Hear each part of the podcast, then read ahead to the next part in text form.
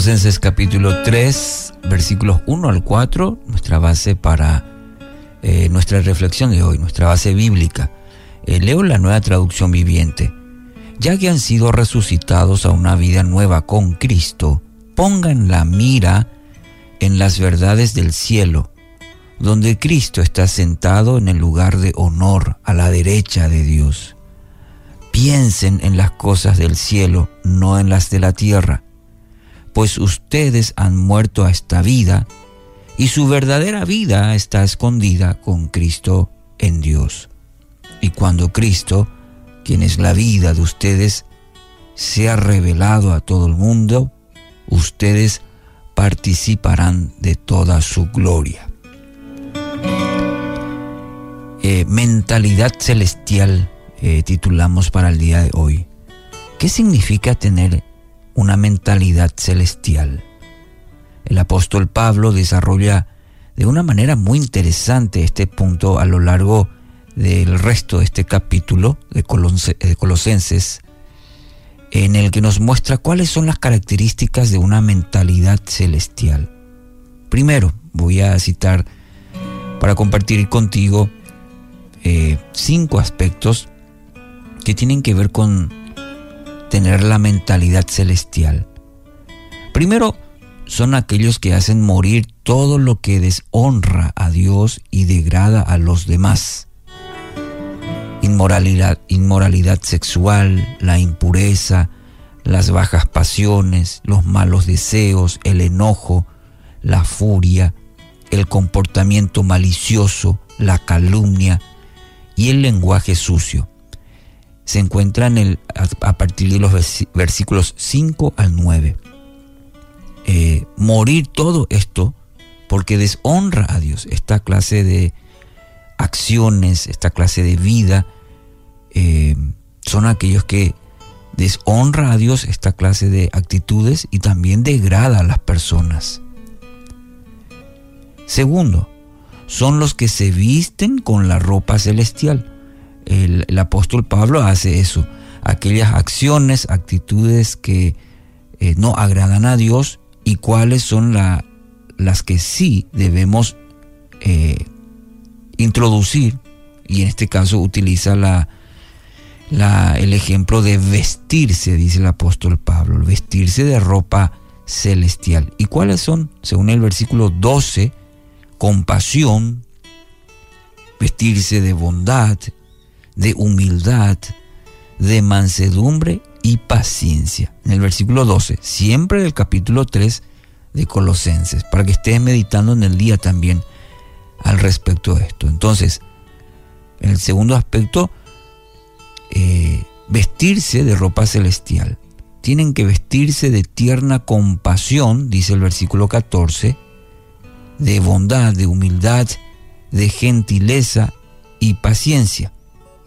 Y según el versículo 14, eh, sobre todo, vístanse de amor.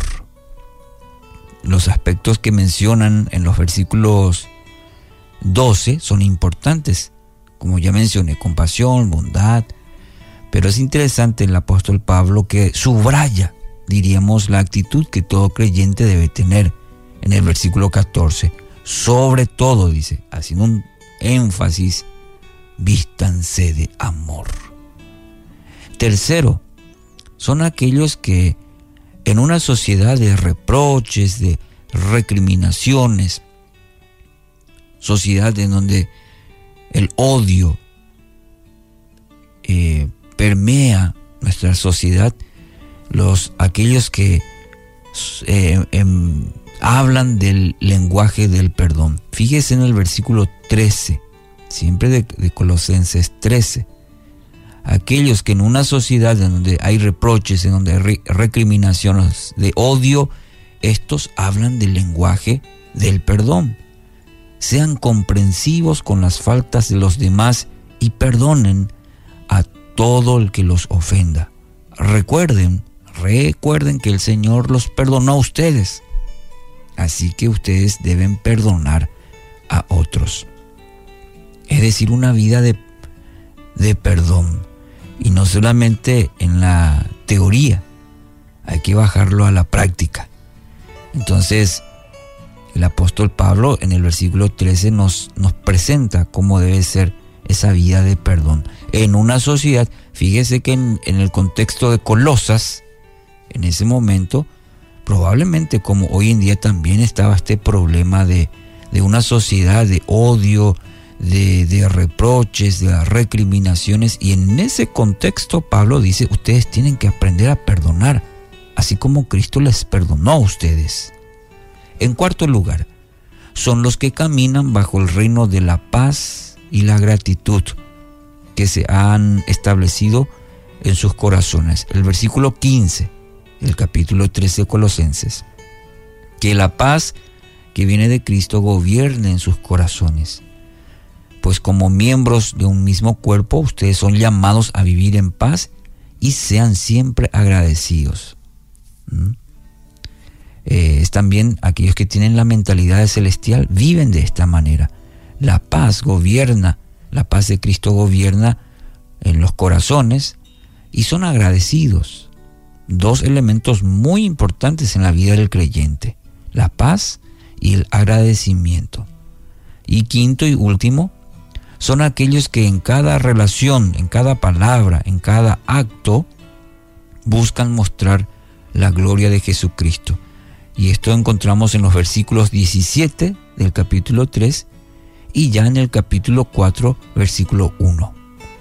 Todo lo que hagan o digan, háganlo como representantes del Señor Jesús y den gracias a Dios Padre por medio de Él. Todo lo que hagan, todo lo que digan, dice la palabra, háganlo como representantes del Señor Jesús. ¡Wow! ¡Qué! ¿Qué responsabilidad usted y yo tenemos? Todo lo que hagan, todo lo que digan. Estamos llamados a mostrar la gloria de Dios. Eh, todo lo que hacemos glorifique a Dios en lo que hagamos, en lo que digamos. Y este es un desafío muy, muy importante. Así que hoy, querido oyente, eh, tenemos una tarea importante por delante hoy y el resto de nuestra vida. Siga meditando en Colosenses capítulo 3, le animo. Y cómo tener una mentalidad celestial. Y pida a Dios y a su Espíritu Santo que lo ayude a entender y a vivirlo sobre todo. Concéntrese en las cosas del cielo. Permita que el Espíritu Santo le guíe, le guíe, mejor dicho, eh, a caminar en estos principios.